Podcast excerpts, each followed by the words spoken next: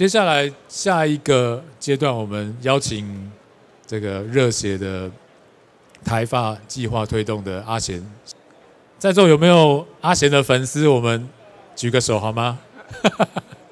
有哈，有有有有有有有有有有，一定有一定有，或是有的在正在路上还没赶过来。对，谢谢阿贤今天特别从台中赶上来参加我们的分享会，然后。呃，阿贤的部分其实蛮有趣的，但他的资料也非常丰富，所以我也觉得我废话尽量不要多说哈。阿觉阿贤其实不是专业体运动自行车运动，呃，就是不是像自行刚刚林园车队这样子科班出身的一个选手，可是现在却在做一件非常具有挑战性跟非常有使命感的一件事情，就是我们等一下要分享一个台湾法国的一个呃自行车运动交流的一个计划。好，那阿贤他本身既不是科班出身，而且他还是做学餐饮出身的哦，这几个都会让大家对他有特别更多的一个好奇哈。所以我想，我们就把时间交给今天的主讲者阿贤，来为我们进行接下来四十分钟的一个一个台发运动的分享。好，我们掌声欢迎阿贤。Hello，大家午安。那在正式开始分享前，先播放影片，让大家借由影片来有个。这个影片其实是去年我要前进法国做的，那今年再次回看的话，其实我觉得还蛮感动的，因为我就是持续朝着这个目标前进。去年我自己一个人只身前往，然后其实就是设定未来有机会可以带选手一起过去。不过我设定的很多工作，在去年六个月的时间，我在前三个月就达标了，所以我在后面的三个月。我就提前让台湾的选手有两位一起到法国去训练跟比赛，而今年呢，我就是继续延续这个计划。除了我自己过去以外，那今年会多带更多的选手一起过去。那最多我们这一次一起同行加我的话，会是有六个。那我们接下来就会慢慢来介绍一下本次的这个法国训练营的计划。那这边因为可能有新朋友，我还是稍微再简单自我介绍。一下好了，那我叫单车阿贤李冠贤。刚刚那个教练有提到，那个自行车我们有分基层出来的，那我就是非基层出来的，就是从大学的自行车俱乐部，我们社团呢就是那种吃吃喝喝去去享受，用单车去享受这种旅游方式的部分，呃，来来骑乘。那会喜欢上单车呢，是因为我们社团的一个最年度最重要活动就是用单车环岛。那也是因为环完岛之后才发现，哇，原来单车可以带我走到这么远的地方。用开车的时候，其实路上会错过很多风景；用骑车的时候，反而会更能深刻体会当下的温度啊、人情啊，还有。这个坡怎么这么多 之类的，所以就是环岛环不够，就是环发就对了啦，反正都是环而已嘛。就因为当时环岛应用单车，真的爱上了骑车。之后呢，就是跟我们学校配合的一些俱乐部车队一起参与竞赛，然后才发现，哎，我原来脚踏车可以骑这么快啊！尤其是在整个大集团一起骑乘的时候，那种被吸着走的那种感觉，就觉得非常特别。从那开始之后，才慢慢的踏上这个单车竞赛的旅程，一直到现在。那所以，其实我的资历说长不长，说短也不短。我到今年刚好差不多要满十年了，就是我的骑车的年纪。跟我同期竞争的对手呢，大概都是我的 我的资历再多个五六年以上了。我稍微简单介绍一下。那我主要是讲到说。目前台湾自行车这个经济上有什么样的困境呢？在我二零一三年的时候，刚踏入自行车竞赛的时候，那时候联赛还算盛行，又有分级，就是有分精英组、市民精英，还有市民组。那那时候的分级还蛮明确的。直到二零一五年的时候，这个国内的赛事开始有点缩减了。之后二零一六、二零一七比赛就越来越少。是一直到这两年赛事才慢慢有回来，那这中间赛事减少的过程中，就变成台湾选手能借由赛事增加历练的机会就更少了。再来呢，是我们今年开始台湾没有一支属于自己的职业车队，就是没有属于自己的亚洲洲际职业车队。那这个影响也是会很大。我等下会稍微阿贤，那我请教一下，像 Brighton 这一队，它不算职业队吗？Brighton，我们职业队，我们也当然用不同的面向可以来稍微讲。那其实我们 Brighton 来说，严格来说应该是属于商业车队，它是有支薪水给选手的，它的确是有支付薪水。你你也可以说它是那个职业。不过如果我们是用 UCI 的这个三个等级，就是 UCI 一级、二级、三级的车队来分的话，他们是属于 UCI 三级再下来的，就是所谓的商业车队。对，就是并有虽然有付选手薪水，但是并没有在 UCI 的这个呃车队等级里面去注册的。对，好，那我们稍微讲到一下今年台湾主要的赛事好了。今年台湾目前主要办比赛分成三个三个大大的协会，一个是最主要就是办理全国锦标赛跟全运会跟全中运的，这个就是中华自由车协会。那再来呢就是。近几年兴起的九六联赛，就是致力于让台湾选手能有比赛能参加，而且他们最近也蛮有心的，开始很积极的推广很多竞赛。那再来就是以前最常、最大家最知道的联赛，就是由这个中华骑士协会来做举办，但因为后来一些交管的问题啊等等的问题，就他们也有举办上的呃辛苦跟困难的地方，所以赛事他们后来。办的就比较缩减一点点的，不过还还好，这两年大家都有共同的努力下，赛事有慢慢的回来了。不过呢，整个赛事回来，又加上还有一场练练197我没有打上去，这样今年整年度主要的比赛大概是有十八场，听起来好像蛮多的哈。不过大家要知道，在欧洲的俱乐部车手呢，他们一年基本的赛事量是三十场起跳，所以。你这样三十场的赛事经验呢，跟我们是的确就有落差了。最少最少都有两倍的量，对不对？对。那我再来稍微讲一下职业车队的好了。那这是二零二一年刚好有机会可以加入这个洲际职业车队，不过因为疫情啊，所以后来很很可惜没有机会跑到赛事。不过像这种职业车队呢，一年呢，像我们那一年就有六十五天的赛事可以跑。那很惊人，我刚刚说，就国内的比赛全部加起来就是十十八天了，所以如果在职业车队里面呢，最少最少是有三十天呐。那我们车队当时算是能力还蛮强的，可以拿到六十五天赛事的邀请函。那你可以想想象哦，这六十五天都是像环台赛这样等级的赛事的情况下，哇，这样赛事历练是很丰富的，很就是真的是很有竞争力的。不过真的。蛮可惜是，经营这种职业车队真的是不容易，所以，呃，整个环境的情况下，今年台湾竟然没有任何一支职业车队。等一下，我刚刚听到的数字我有点惊讶，就是你说六十几场，我们一年三百六十五天。六十几场就是六天，就是几乎一个礼每个周末都有一个环台赛这样子的。对，因为他们这样的比赛，他们的环台赛像六十几天，像环台赛一一口气就是跑五天，这样就算是五场的比赛了。对对对。所以总共加起来六十几天，这样的量是很可怕。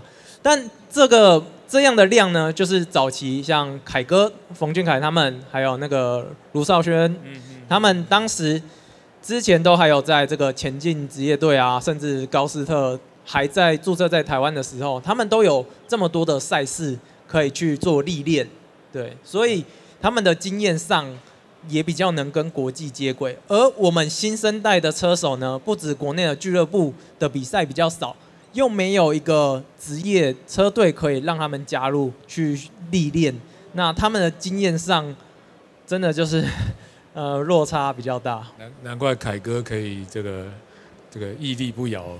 那接下来接棒凯哥就是杜志豪了。那杜志豪他也是在他十十八岁的时候就前往欧洲去学习，所以他算蛮早就旅欧去学习的，所以他才有这个经验跟能力可以来承接这个位置。不过我们就要开始想，那接下来能有谁能来再接这个位置呢？毕竟大家年纪是会一直一直上去的。好，那我在这边一个段落，想看有没有人想要提问的啊？我有准备一些。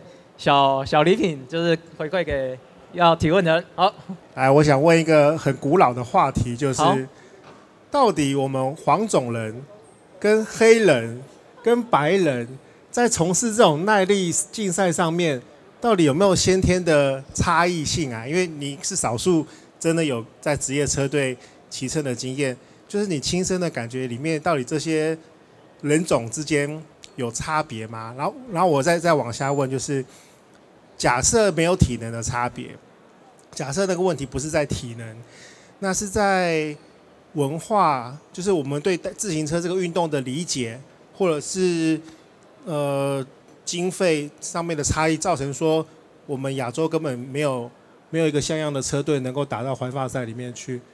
这个这个这个这个答案是什么？好，我知道，这因为这个问题就是我们之前日本的一个教练，他就有也是有很多人问他，然后我实际也去欧洲之后，这个我们等下后面会有介绍到，不过我可以。先稍微透露，就是说，我觉得差异呢可能会有一点点，但这不是最绝对的因素。那最绝对的因素还是在于环境的部分。那等一下会解释到环境的问题。那我们这边因为是热身问题，虽然有点长，那我们先这个问题蛮好的啦。那我们送一个，这个是去年去巴黎鲁贝。哦，巴黎鲁贝骑乘挑战赛的时候带回来的一个漂洋过海的纪念水，对，开第第一个问问题的，那我们先送一个。本来想说拿个明信片敷衍他就好了。好，谢谢。然后，我们等下继续分享。其实光头哥刚刚问这个问题，他是要替自己找借口，就说我因为我是黄种人，我根本比不赢白人，所以我也不用太认真骑。他本来是想要找台阶下，结果你把他的。好，那我们就继续介绍一下法国那边的优势是什么。想到自行车赛，大家一定对环法赛不陌生嘛，因为法国就是整个单车赛事的发源地。再来呢，我刚刚有提到，就是当地的群众非常支持，因为毕竟就是那个比赛就是发源自他们那边，所以群众非常支持。再来，它的整个竞赛制度是有蛮明确的分级，这个我们会稍微介绍到。欸阿杰，我打个岔，可不可以跟我们稍微带一下说，自行车强国有没有哪几国是我们能够？好，嗯、呃，目前在这个职业赛场上，自行车的强国主要就比利时，那比利时有名的车手就 Voen 啊，然后在荷兰 MVDV，然后还有一个蛮特别，这个国家其实蛮小的，是斯洛文尼亚。但他有出了两个天才，一个就是 Pogacar 跟那个 Roglic。那你会觉得啊，这国家这么小，怎么会出这么多这这两个厉害的选手？因为欧洲都连在一起，他们比赛不是只有在国家跑，他们是直接就到隔壁国家跑，串着一起跑。虽然是那个国籍，可是他训练可能是都在国外的。对，因为欧洲就是连在一起，他们可以这样四处跑。就欧洲蛮多自行车的强国。包括很多美洲的厉害的选手，也都必须到欧洲去训练。了解的。这个原本是一个影片啊，但因为播放程式的关系，我们这边没办法放出来。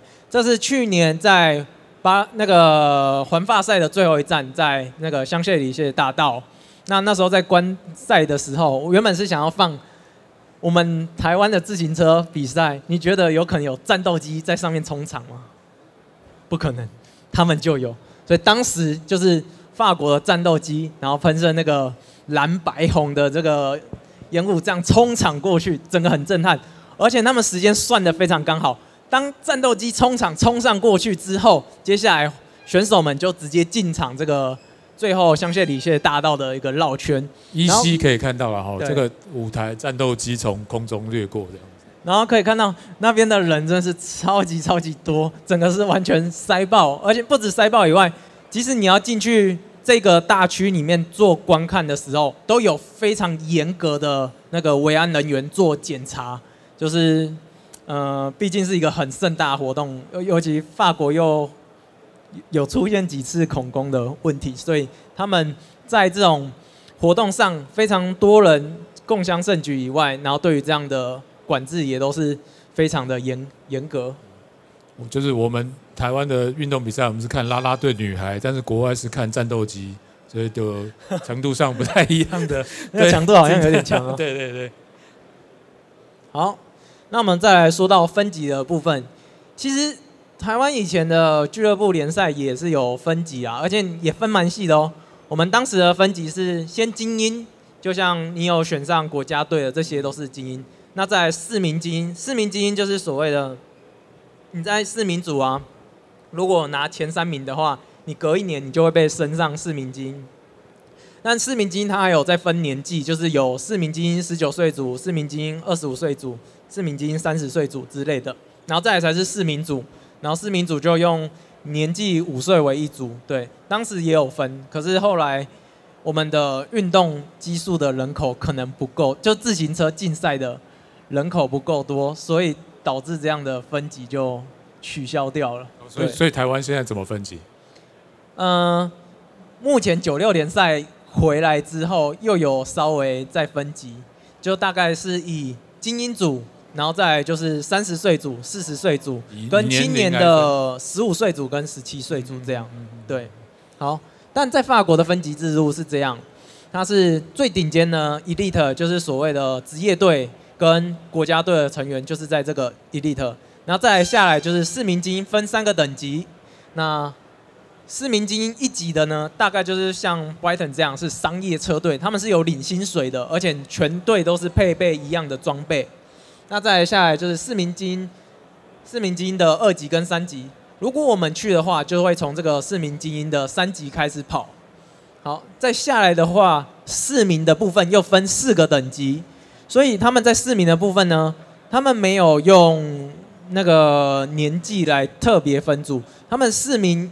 四名一跟四名二就是可能实力还比较不错或年轻的四名，那到四名三的话，可能才是会这种比较大师的大师组，就是所谓的那种四十岁以上或是女子的部分，在四名三跟四名四。所以这个分级是以什么样子的标准来作为分级的这个？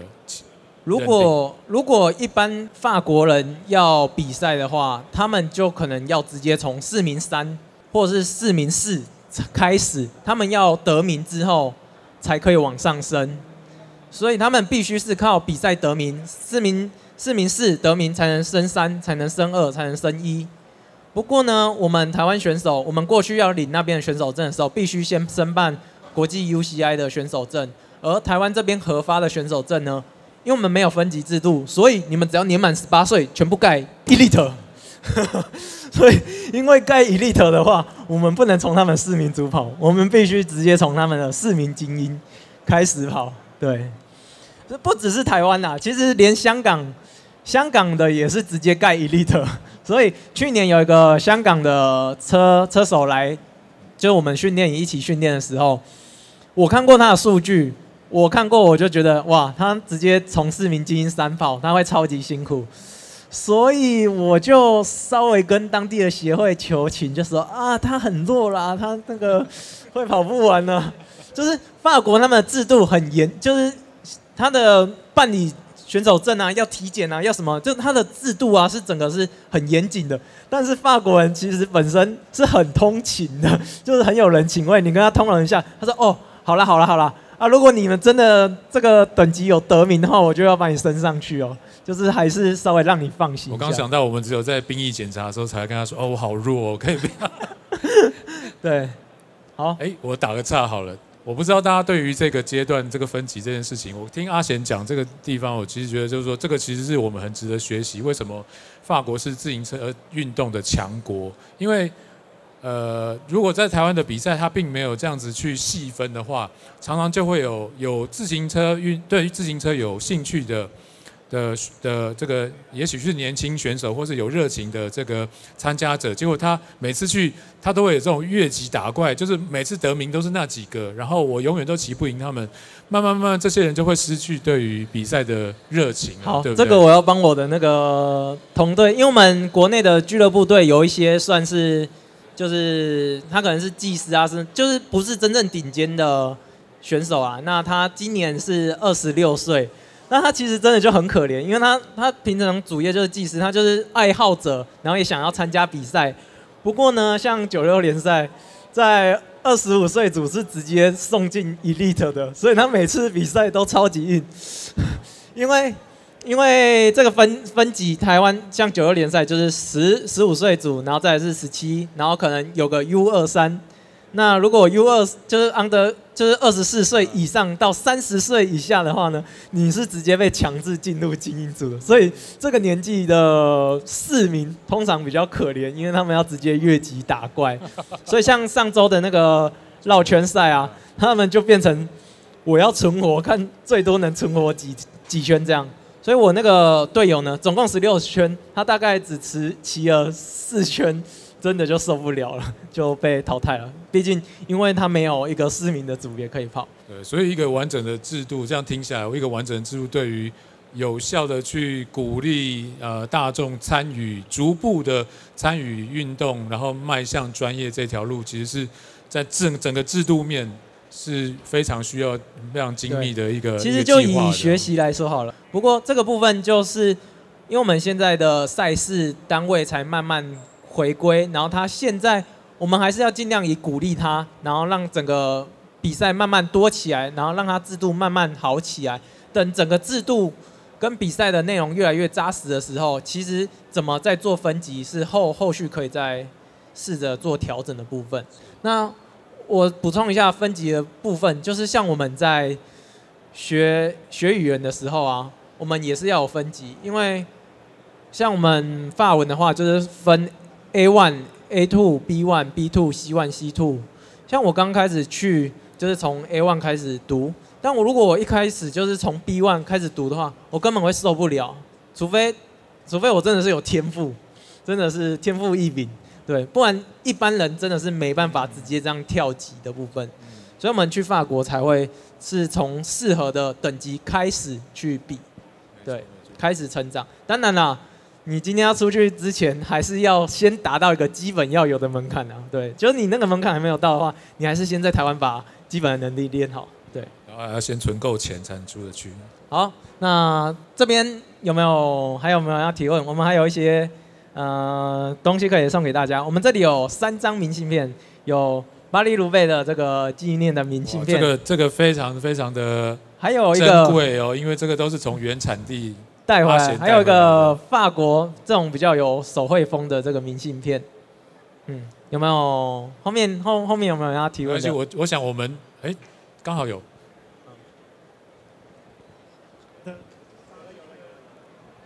呃，三地赛啊，像你说 Access on 呃呃 God，它是就有三地赛的嘛？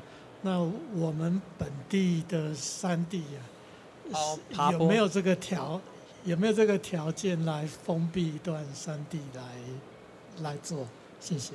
哦，应该是说我们这里有很多高山嘛，然后有没有机会就这些的爬坡赛来封闭，然后做成很好的比赛之类？呃，其实我们台湾真的是爬坡的部分非常非常多很棒的路线，尤其像知名的路线，像五岭啊、嗯、阿里山啊。塔塔家这些，不过 这些除了我们单车爱好者爱去以外，一般的大众也都爱去，所以我们的确有比赛，也有办这样比赛。不过你说要把它整个可以全封闭的话，真的太困难了，因为这些都是重要的主要交通道路。嗯，而其实像新竹，我有时候去新竹骑车的时候，都发现新竹有蛮多不错的山路，而且人也没有很多，或者是一些。呃，像台南比较偏南化那边的山路，都有很多很特别的。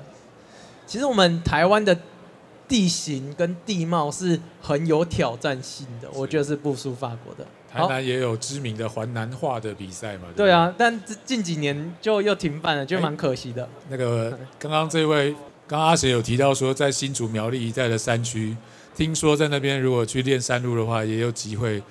捕获野生冯俊凯的机会啊，或者在台中知名的一三六啊，或者是什么台二一天冷段，也有机会捕获野生阿贤的这个这个机会。所以，如果对单专业单车运动有兴趣的朋友，如果想要捕获这些专业选野生专业选手的话，刚刚我所讲的几个路线都是都是很有机会的哦。阿贤很有诚意，刚刚他带来的纪念品都是从法国产地直送的哦。这个在现在这个比较难出国的时候是很难得机会，所以如果有机会的话，欢迎大家踊跃的发言或是提问。那我们来说一下这次法国训练营的主要的目的，当然最主要就是要让这些去的选手可以增加赛事的历练，因为刚刚有说到我们整个在台湾一整年的赛事就是十八场，那这十八场呢，只要我我现在是针对是我们这些选手是主要迈向精英的选手的部分，那这十八场是。刚好可能现在赛季即将要开始了，凯哥他可能去日本，杜志豪可能去欧洲，那 Brighton Team 可能都去日本，那这样留下来在台湾一起较劲的这种竞赛水平，就是强度上来说的话，可能没有到这么就很大的落差下来，这么刺激的强度的部分。那再来就是。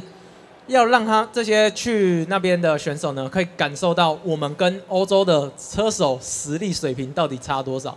因为毕竟台湾就是一个海岛啦，我们都在这里自己比赛的时候，我们很难用想象，就是能感受到，哎，我们到底那个差距是多少呢？而你实际在那里骑乘过之后，你才体认到，哇，原来环法真的是很难。对，你真的是要去那里现场骑骑乘过，才能知道实际知道那个差距。那知道这个差距呢，你可以又在这个俱乐部赛事中，你可以一阶一阶在适合你自己的比赛中慢慢的成长。只要有心再回到这个欧洲持续训练的话，最后呢，因为毕竟就是要到国外，所以我觉得这是最重要一点，要培养这些选手到海外。至少要会自己打理餐食，因为在外面餐吃东西不像台湾那么方便，随便都有外食。你想买什么，就半夜肚子饿去买什么都都有。在法国没有，那个晚上八点半啊，没有全全部的店都关了，晚上八点半哦，店就关了。这个地方我觉得阿贤应该可以帮我们多讲一下，因为一个是他是餐饮。科系出身的，然后再来就是说，自行车选手其实不像我们随便啊，肚子饿晚上啊有鸡排，要不然就吃个炸鸡排好了。他的饮食也是需要挑选的嘛。那这样子的状况，在你在法国的时候要怎么怎么克服？嗯，我先稍微讲一下，在那边吃东西好了。如果你去外面买一个法棍的三明治啊，大概是七欧左右，就是有有肉的话，有那种鸡肉的话，大概是七欧。如果你去餐厅吃意大利排，就是那种意大利面的那种排餐的话，大概是十二到十五欧不等。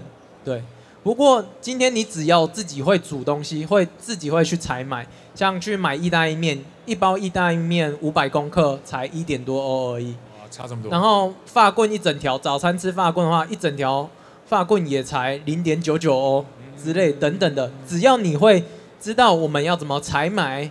然后怎么去烹煮它，然后知道营养怎么搭配。其实，其实，在外面的开销吃的部分是不会到贵的很离谱。对，这可能还蛮令人惊讶的，因为我们都以为在欧洲吃东西不管怎么样都很贵这样子。在外面吃东西很贵啊，还是有省钱的办法哈。因为其实当地蛮多人，当地蛮多，我在那有遇到蛮多当地的车友啊。他们也都是自己打理餐食啊，因为像我一开始去那里跟他们骑乘的时候，骑完我们在台湾骑完，大家会习惯稍微去喝点东西，然后搭配可能小点心吃一下，这样做个补给。但我在那里跟他们骑完啊，他们都没有在补给，他们说喝一杯就真的只有点一杯那个气泡水糖浆这样。他说不点个松饼吗？他们都没有没有没有。然后后来有自己，因为我第一次嘛，他就点一个松饼。哇，那个松饼就要八欧，就是对他们来说，三百块，对他们来说也很贵啦。因为法国，法国他他们的就是我那些一起骑乘的朋友，大概年纪都在二十三到二十五岁之间。那他们其实一个月的薪水也大概只有一千两百欧，其实是三万六百，呃，三万六千台币。其实这样在欧洲很很少哎，这样超级少的，所以他们也都很辛苦啊，所以他们平常也都很少外食，基本上都是自己煮为主。对啊，那再来，因为训练营去的人会比较多呢，所以所以我会运用一些餐饮所学的概念，教他们怎么煮人数较多的餐食的部分。像我二零一九年第一次去法国的训练营，这是日本教练的法国训练营。那时候，呃，我们总共有十位选手在那里哦。那因为我刚到，然后前面已经有四位马来西亚的选手先到了。那因为马来西亚选手他们先到就是学长嘛，所以第一餐是由学长来煮给我们。结果学长从六点开始煮，一路煮到晚上九点。因为他们平常也没有煮这么多人的餐食，所以他们煮到晚上九点说：“哇，天哪，都好饿了，才才开始吃饭。”所以我第二天就受不了，直接由我来接受。享受法国浪漫，九点才开饭。对，好，这个就是。最主要就是要这三个部分，就是增加赛事历练，然后还有真正知道你要真的要进到环法，你要多拼，你要知道差距有多少，然后你愿不愿意为了弥补这个差距去努力付出，然后最后就是要培养你能在海海外独立自主的一些能力。刚刚是讲到餐食的部分，还有很多什么跟当地俱乐部接洽啊之类等等的，这个也都会在里面。哎，我打个岔，阿贤，你你说这边要培养自主。这个独立自主的生活能力嘛，你的就是你现在在招募跟你参加台发交流这个选手，你有设定年龄层还是怎么样的条件吗？就是刚刚有讲到实力嘛，哦，那现在是年龄层，你有设定年龄吗？有，当然还是比较希望以，就以我这个计划里面，我当然还是比较希望是以二十三岁以下的选手，因为。当然，如果有那种超过二十三岁以上，然后又很积极，然后又愿意全自费，但是这些我也是蛮乐意带。不过，如果是以要还能进这种欧洲的职业队，或者是其他亚洲比较好的职业队的情况下呢，真的还是要这种十八到二十二的选手比较有机会可以进。对，那我们稍微介绍一下我们要去的这个训练营的这个所在的城市。那它的城市名叫 hong。那它是属于诺曼第大区的首都。而且我我打个岔，刚刚我记得呃，我记得你我听过你讲说那个选手分级制度跟你比赛的区域，其实它也是有互相的呃一个制度在在在呃规规范的嘛，对不对？刚刚好像有我们这个地方没有提到。好，那稍微补充一下好了，就是刚刚有前面有讲到你的执照嘛，那当你执照等级拿的越低的情况下。你要参加比赛的方圆距离是可以越近，就是说，像你现在是拿四名二级的执照好了，没关系，没关系，我最等级最低没关系。好，市民二级的执照，那这个周末呢，在这个以可能以台北方圆这样五十公里好了，你可能就会有两到三场比赛可以选。对，那如果你像我已经拿到市民市民精英三级的执照呢，我的方圆我就必须变成。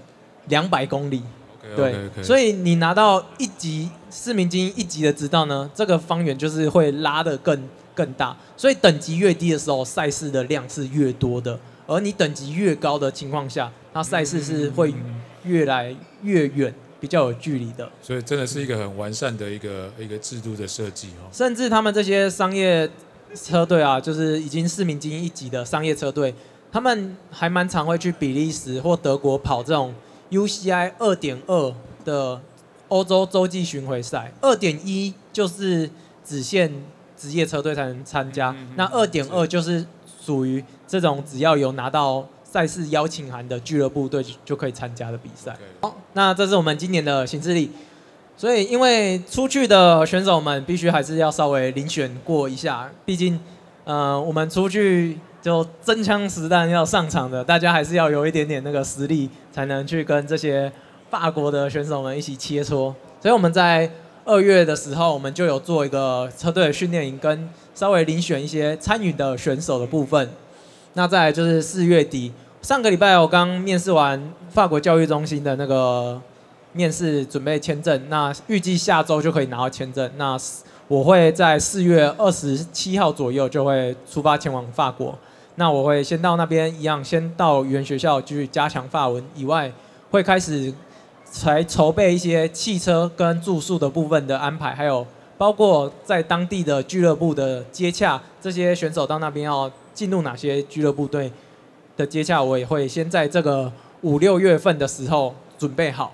在六月中的时候，我们会有选手陆陆续续的抵达。那高中生因为有应届高中，所以他们比较提早放，所以他们大概六月中就可以过过来了。那大专生呢，就是需要稍微等到七月的时候，就是暑假的部分。那我们就会在这两个月进行密集的赛事，让他们主要是锻炼他们的一些竞赛经验。然后直到九月中的时候，我们全部的选手都会再回到台湾，这会是今年的一个新事历。所以简单的说，就是七月跟八月这两个月都会完全的待在法国，然后有的少少数几位选手可能六月底就过去。对，这个时间是跟签证有关系吗？一般。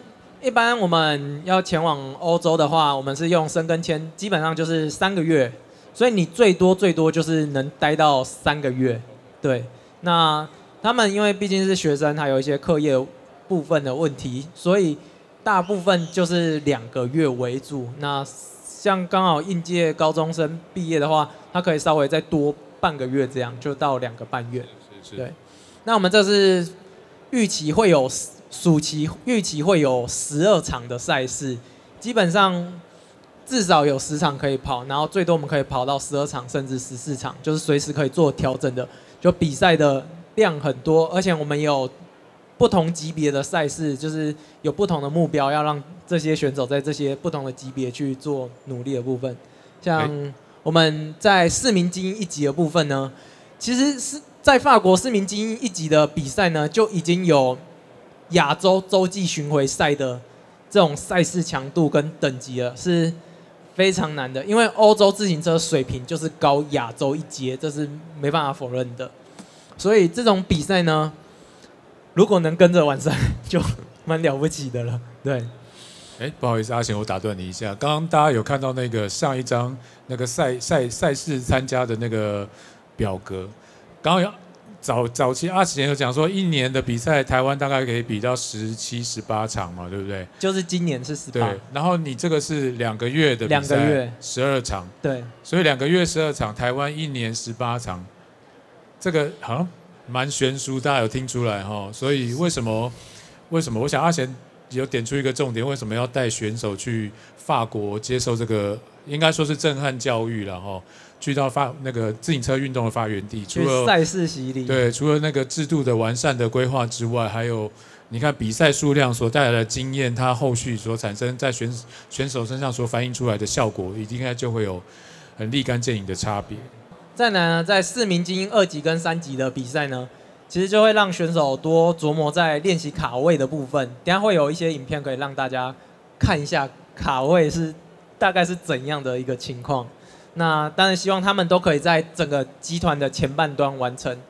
那至于有一些不同的属于市民组赛事联盟的 FSGT 的比赛，可以让他们参加市民组一级的部分呢，但就是希望他们可以去尝试突围，然后必须在这些比赛去学习怎么取得自己的胜利。因为这种赛事我在去年是有拿过冠军跟亚军的，所以我相信。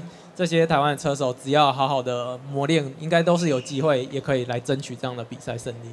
这种是需要很多赛事的经验去养成的，因为自行车运动啊，除了个人计时赛，或者是这种台湾这种长爬坡比赛，就是比较偏个人能力。而这种公路赛呢，很多时候除了实力以外，更多是需要你的经验判断，还有运气，运气也是非常重要的一环。而我们去法国呢，就是希望能在经验这一块，让选手可以有更多的一些赛事的历练，知道怎么去卡位。嗯，对啊，因为刚刚那个影片看出来，就是除了锻炼体力，是也许我们可以在什么训练台啊，或是什么那个那样子卡位啊，那个挤啊，这些真的是需要实战经验，去到法国才有办法感受那个赛度的赛事的强度。还有还有一个部分就是刺激啦，因为今天。今天跟你在旁边五十个人都实力跟你是差不多的时候，他很用力的时候，你也会很想很用力的跟着，竞争的心态，而且是属于他不是你用力你就会直接开掉，而是你用力你还可以跟着，那你就会想要更用力的去跟上他，对，遇强则强了，对对，就是可以在这样的差不多同等级的环境中，一直去切磋、激励自己的体内的潜能。那这是我们今年会一同前往的车手。对，今年加我的话，会有六位车手一起在这个法国的道路上，非常非常的期待。对，这六位都已经是名单底定的状况。对，OK，嗯，那我们这边有没有要再做提问的？哎可以可以请教，就是说您在法国啊，有这些训练啊，还有就是说自身去法国的一个心得感想。谢谢。去年只身去法国跟训练的，呃，我二零一九年就有去过法国，二零二零原本机票也都买好了，但后来因为疫情的关系，最后还是得被退票。然后二零二一其实我有点，就刚好有受到职业车队的邀请加入，那时候有点抉择啊，到底，因为我其实知道真的要继续前进的话，还是得回到欧洲。才有比较大幅度的进步的空间。可是因为又有职业车队的邀请，进入职业车队就是车手的梦想，所以当下有点抉择。后来就是选择职业车队，但二零二一台湾的疫情还没有解封，我们还没办法很轻易的到各个的国家出去，所以在二零二二的时候，我就决心，就是我要一口气去半年。那实际再回到那里的时候，从二零一九到二零二二，这样也有三年期间，我的体能上其实是一直有在进步的。我其实也觉就蛮有信心说，哎，我接下来可以在之前就是参加市民精英三三级的赛事，那我这次回来，我应该可以在这个赛事得名吧？结果没有，就是我一骑骑完的时候，我心里非常挫折。当然，当然啦。当初二零一九去的时候，骑完是非常辛苦，然后可能大概是在前二三十个人，而去年再去的时候，稍微有比较前进到前十人左右。但你会觉得，我这三年到台在台湾，我到底在干嘛？就会很惋惜，说我明明二零一九年就知道，如果想要继续前进的话，一定要再回到欧洲。但当然，真的是运气。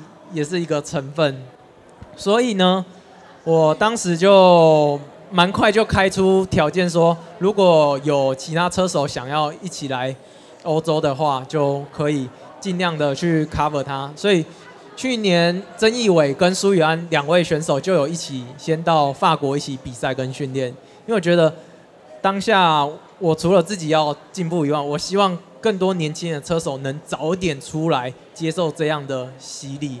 然后让他们更有机会到更大的舞台。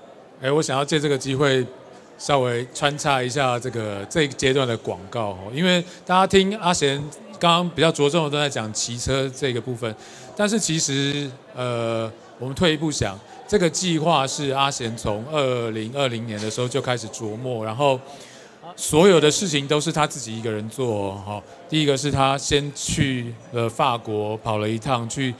把所有的关卡都呃实际的测试过一次，联络一次啊，包含办签证啊、找原学校啊这些，然后找训练、找比赛、找协会，哦什么办选手证等等的。然后呢，去年先呃二零二二年已经实施了第一次，今年要做第二次。那这个计划包含几几乎大家可以想到的所有事情，写写这个呃赞助案哦，然后呃面试选手。找厂商谈赞助啊，或是一些什么合作，从头到尾全部都是阿贤自己一个人，从头到尾在在在呃处理，对不对？应该没有讲错，还有贤内助啦，应该说还有贤内助，但是基本上他就是他也没有公司资源，也没有什么什么企业资源，所以我觉得这件事情，呃，尤其是在疫情期间，很多事情。啊，包含生意也好，或是有很多人本来有什么什么什么想要做的梦想啊，都都被打断了。但是阿贤却做了一件这个事情，让大家都觉得哇，很不可思议，挑战不可能的任务。所以我觉得大家在听这个计划的时候，虽然分享了很多呃法国的风光啊，或是旅外的一些经验，但是这个计划其实本身对我来讲是一个很震撼的事情。所以我我希望可以把这一点也稍微再呃跟大家分享一下。谢谢。那我们可以稍微看到今年大概会去的话，经费大概是要多少部分？那今年大概是七十一七十一万，那现在已经筹到四十九万，基本上要出去的经费都没问题了，包括早上也都帮要去的选手们都摊好机票了，机票上他们去到那基本上是没有问题的，但我们还要努力的部分是在那里的住宿跟赛事交通会是一个很大笔的开销。刚刚有说到，其实吃的部分还可以，可是住宿真的就是没办法，他们那边的房房价一个人平均一个月就是要两万。那再来就是交通，他们的油价又因为现在的战事战争的关系还没有结束，所以油价真的蛮贵的。我去年我开柴油车，每公升。六十六块台币，哇塞！我每次加完油要换算台币要两两千多，要三千，我都哇哇天哪！我在开进口车吗？啊，想一想啊，的确啦，我开保时虽然是法国国产车，但是想如果在台湾，的确是进口车。对，就赛事的交通跟住宿会是这一趟旅程最大的开销的部分。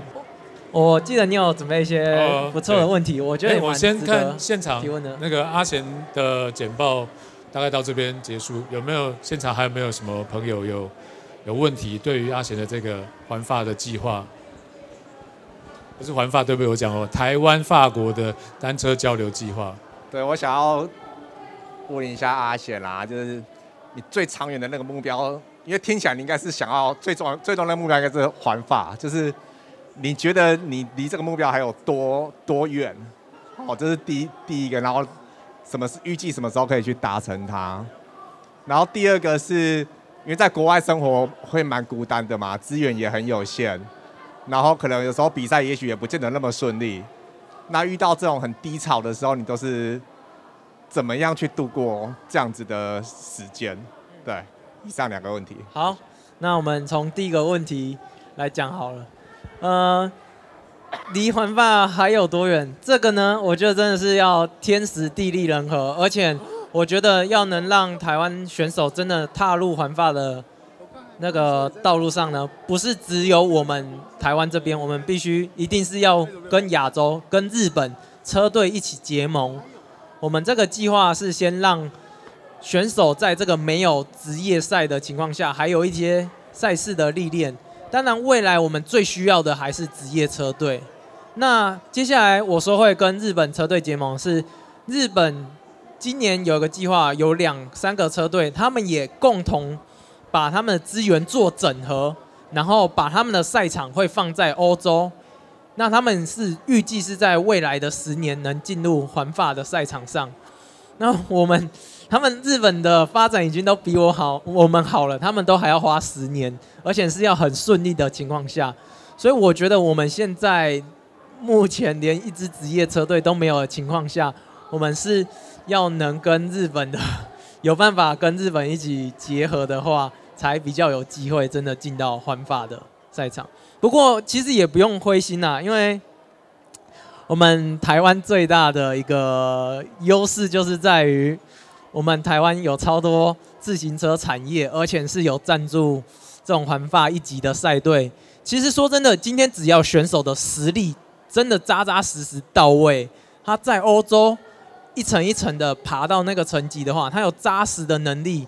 其实，在借由台湾的引介都是蛮有机会的。但但还是希望能有更多的选手先走出台湾，去把自己的能力培养起来，培养好。对，好，第二个问题就是孤单的部分，的确在在海外，然后自己要长时间面对这些问题，嗯，这个真的是一个蛮蛮辛苦的课题啦。不过好在，因为选手就是今年是蛮多选手一起会参与的，所以其实我们彼此上都还是会有一些陪伴跟照应。那像我之前的话。是在我有结交当地的一些俱乐部车车友，我们都还是会一起去骑乘聊天。虽然哦，虽然虽然大家都会听说法国人不太跟你讲英文，但这是三十岁以上。其实三十岁以下的法国人，年轻的，尤其有读大学的，他们还蛮愿意跟你讲英文的，因为他们自己也希望可以练习一下英文，所以有时候也都是会跟他们一起去团骑，甚至也会加入当地周三晚上。那个八点的俱乐部骑乘的活动，就是尽量跟当地的人一起做交流。因为时间的关系哈，我们要进到下一个阶段，所以如果前面阿贤有准备他的这一次那个台发交流自行车交流的一个企划书，有兴趣的朋友也欢迎到前面来翻阅。然后他的这个台发交流的计划，目前也在他个人这个单车阿贤的粉丝页上面做。应该是说算募资啊，哈，募资的进募资现在进行中，他有制作一些很精美的纪念品。如果你呃觉得这个很热血的一个计划，你很想要用你的不同的形式去支持的话，也欢迎到阿贤的这个粉丝页上面去呃多了解他的赞助计划，哈，用不管是什么样金额，小额、大额。好，或者是说留言加油，我觉得都是一种形式的给他的鼓励。好，今天谢谢阿贤到我们现场，好，然后也希望你的计划能够顺利进行。好，谢谢谢谢谢谢。好，谢谢。